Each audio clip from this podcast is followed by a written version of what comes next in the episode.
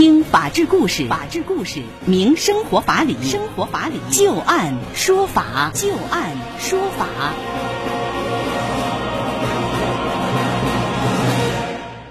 北京时间的十八点零三分，您现在正在关注收听的是石家庄广播电视台农村广播，在每天的傍晚六点到六点半为您带来的就案说法，我是知金。我们会在每天的节目当中就一些真实发生的案例来邀请我们的法律顾问，帮助大家分析其中所蕴含的法理和人情。在今天节目当中，我们将会连线的法律顾问是张玉柱律师。今天节目当中，我们首先要和大家说到的第一个案子是有关于正当防卫的。作为保安啊，需要保障责任区域内的人。身财产安全，可是呢，当有人拿刀闹事的时候，一名保安用棍子打掉了闹事者的刀，再徒手与他搏斗，而另外一名保安看到之后，也拿棍子从后方冲上来，连续击打了闹事者头部，导致其死亡。那么，两名保安对于闹事者的死亡应该承担一个什么样的责任呢？正当的防卫它的限度又在什么地方呢？两位保安他们的判决结果会是一样的吗？接下来我们就来详细了解一下这个案例的经过。小郑曾经是上海某广场的保安，因为经常旷工啊，二零一八年一月份，在他的合同到期之后，他所属的公司就没有再和他续约。而据该公司的员工反映，小郑经常喝酒之后来广场闹事。二零一八年五月十六号七点钟左右，小郑再次来到了广场，在与执勤的保安老朱发生口角之后，之后就被劝开了。小郑离开的时候，嘴里说让他们等着别走，他要回去拿家伙。而老朱等人并没有当真。七点五十八分左右，小郑他来到了广场的监控室，用手指着老朱等人说：“你们出来。”随后呢，从口袋当中拔出了一把水果刀，并向前刺去。监控室里有很多人啊，出于安全的考虑，老朱和老马两个人想要制止小郑。老马从地上捡起了一根一米多长的铁杆，击打了小郑拿刀的手。虽然没有能够把刀打落啊，但是把小郑是顶出了监控室。老朱也从地上捡了一根木棍，随后追了出去。老马在门口用铁杆啊把小郑手上的刀打落，然后扔掉铁杆和小郑扭打在一起。情急之下，他一拳打中了小郑的左脸。在此之后，老马听到了闷响声。发现啊，小郑仰面倒地不动了，回头又看见老朱拿着一根木棒站在了身后。老朱称，他拿着木木棒追出来的时候，看到小郑和老马两个人扭打在一起，就用木棒对着小郑的头部是连续打了两下。之后，小郑经抢救无效之后死亡，而经过鉴定是被他人用钝器击打头部致颅脑损伤而死亡。一审法院经过审理之后认为，老朱、老马两个人共同故意伤害他人身体致人死亡，都已经构成了故意伤害罪，于是以故意伤害罪判处老朱有期徒刑六年六个月，以故意伤害罪判处老马有期徒刑三年三个月。老朱、老马都认为原判量刑过重，提出了上诉。二零一九年五月份，上海一中院经过审理之后认为，本案存在着现实的不法侵害行为，而且不法侵害行为是正在进行当中。老朱、老马两个人是具有防卫的意图，两个人的行为都具有防卫的性质。老马属于正当防卫，从老马用金属杆击打小郑的部位、力度，以及在打落刀尖呃尖刀之后立刻丢下了金属杆等动作，都表明他的行为始终是具有节制性的。他的防卫行为是符合正当防卫的构成要件的，属于正当防卫。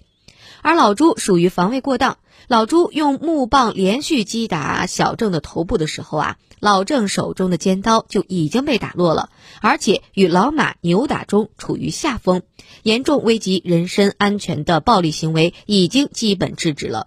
老朱的行为并不符合特殊防卫的要求，不能够适用于特殊防卫的条款。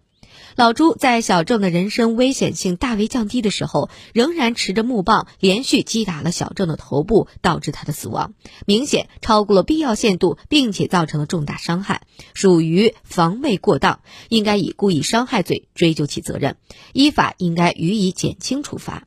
上海一中院最终是撤销了一审法院的刑事判决，并且以故意伤害罪判处老朱有期徒刑六年，同时宣告老马无罪。那接下来我们就来听一听张玉柱律师对于这个案子的分析和点评啊。这个正当防卫啊，说句实在话，这个争论这么多年啊，我觉得也没争论清楚。法律规定非常清楚，实际上把握太难太难。为什么呢？跟你这个社会的需求有关系。如果你社会的制度相对来说比较稳定，啊，治安形势一片大好，那正当防卫呢，可能就要从严把握。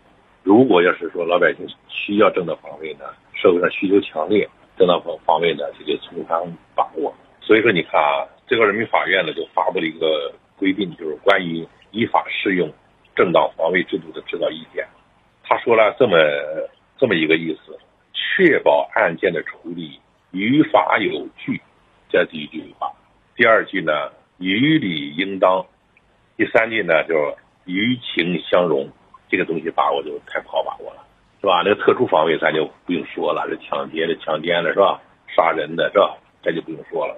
那么就说回过头来说他这个案件，啊，当然正当防卫我们讲了好几天了，是吧？这个正当防卫咱不说正在侵害了，是吧？不法侵害了，是吧？完了这个手段强度是吧？都都适当，是吧？这个咱不说了，这就看这个案子来说，吵架好，等着，这句话什么意思呢？我来报复你，嗯，不达目的。不罢休，第一句话说清了吧？第二的话带来什么东西呢？剪刀。我觉得只要他带了这个凶器到了现场，这个就已经构成了就正当防卫的一个要件了。就对方已经马上就要伤害到我了，这个时候难道我就不能够进行防卫了吗？能防卫呀，没问题。要不第一个无罪了。完了好，拿剪刀，咣，把剪刀打落了。这是第二句话，手上没刀子了。第三句话，仍然在一起扭打。如果你要是。跟他扭打的人，你会怎么想？我觉得这个时候我需要别人来帮我一下。你害怕不害怕？如果一旦要松开手了，他会不会捡到的再给你刀子呢？很有可能。而且我们看这个案子当中，两位他都是保安，他作为保安来讲，他的职责一部分就是保证他的这个负责的这个区域内的安全。那如果对方有这样的一个持刀行为的话，那作为保安来讲，他肯定也要想方设法控制住对方呀。对呀，你害怕吧？第四句话，另一个人持木棒的人怕不怕？他应该也怕。自己的同事正和持刀的人虽然打掉了这个刀把，正在扭打在一起。那作为一个同事来讲，他理应去帮助这个自己的同事啊。你想想，说拿木棒给他两棒的这个人，当时他是一种什么心态？是去帮同事。说第一呢，他拿着刀子来了。第二呢，虽然我们把刀子打掉了，但是随时可以捡起刀来再给我们两刀。第三个打掉的打刀的，他仍然不善罢甘休，还继续在那搏斗。嗯，你说我拿起这个棒子，我是不是急了？我就害怕他。所以说，我的意思就是说，一定要把它制止住。问题就来了，法院，你告诉我。应该怎么制止？其实看到这个案子的时候吧，在这个地方也是存了一个疑的。在这个案子当中，面对同样的一个侵害人，这两位保安，一个人是无罪，一个人构成防卫过当。这个过当就是指的拿棍棒，最后把这个持刀的这个人打死的保安。他这个度怎么来把握呢？就是说，你看，你法院你不能一判了之。嗯，你应该跟我说说你是怎么想的，你为什么要这么判？你应该让我。激素服判，对吧？让我心服口服。你不能说你正当防卫过当了，判你六年，我不服。所以说，在看到这个案子的时候，可能有些人就会有这样的一个疑问，就是不能说最终可能持刀的这个人他最后造成了死亡，那不能说是谁闹谁有理，谁死伤谁就有理了。所以刚才您讲到的这个，就判出来了以后，还应该讲清里边的这个道理，是吧？对，所以拿木棒打他脑袋这个后果，嗯。作为打他这个人，有个一般的认知，嗯，不见得能把他打死，但是可以把他打晕。张律师在这儿，其实还有一些人啊，可能会有这样的一个认知。大家都知道，头部是非常容易受伤，就容易出大问题的一个部位。那作为他拿着木棒的这个人，他是不是首先要选择，比如说他的胳膊，或者说是他的腰部，或者他的腿部，而不要去首先选择对方的头部？所以说，这个地方我就稍微能够理解一点，就是法官最后为什么说他这个防卫过当的问题了。您能理解吗？或者说从您的感觉来讲，这样讲得通吗？我觉得他太苛求这个防卫人了。也就是说，您感觉还是说，对于这个判防卫过当的这个人，您觉得是对于他的这个防卫条件是苛求了，是吗？对，为什么讲这个问题啊？嗯，就是我前面讲的四句话，他随时可能对我的同事和对我造成伤害。嗯，那么在这个时候，如果他要是没有拿刀子来，你要说我打他脑袋，判我六年，我服。正因为他拿了刀子来了，他的目的性非常强烈，不出气誓不罢休，就要跟你搏斗。那么在搏斗的过程当中，虽然说他没拿刀子来了，第一，他有可能重新拾起刀子的；第二呢，拿拳头打，拿手打，他也会下狠手的。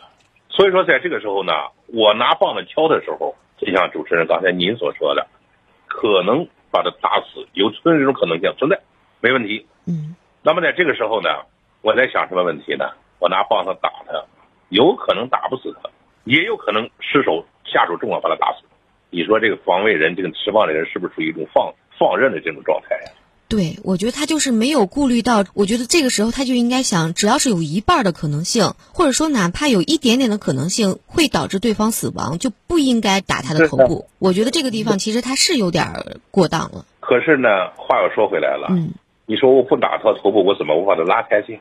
我觉得这个时候，他既然刀子已经掉了，这个时候他可以上前采用一些其他的方式。现在想想，就是他用棍棒击打对方头部，这个的确是一个极其危险，而且极容易导致后果的一个行为。好，那假如说你是法官，你说你应该上手把他拉开，你应该拿棒子敲他屁股。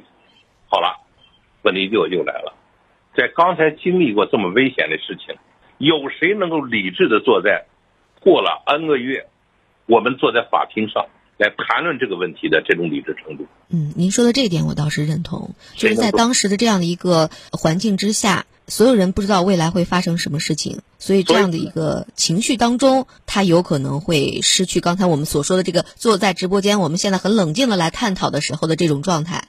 对呀，嗯，所以说呢，假如说我要是旁边人的话，你法官怎么判？对不起，我保准我不敢，保准我不管，我是律师我也不管，为什么呢？我出手攻坚，我去拉他，他咣当可以可能给我一拳，一拳可以把我打瞎。第二呢，我拉他的时候，他有些拿着刀子，砰砰砰的给我两刀子，多一事不如少一事。我这种想法是每个人的，基本上是每个人的想法吧。嗯。那么在这个时候呢，你还是在鼓励人们正当防卫吗？没人去给你正当防卫去了，嗯，也没人去给你见义勇为去了，嗯，是吧？你这不是最后的事，最后落的结果，谁帮助防卫谁倒霉。所以说，你法院呢，就说刚才又讲那三句话，于法于情于理，鼓励什么？